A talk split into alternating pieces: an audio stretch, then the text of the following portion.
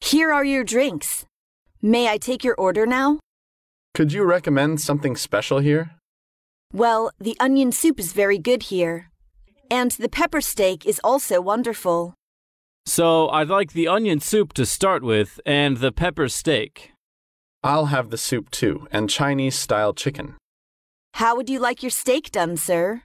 Rare, medium, or well done? Medium rare, please. Any desserts? What do you have today?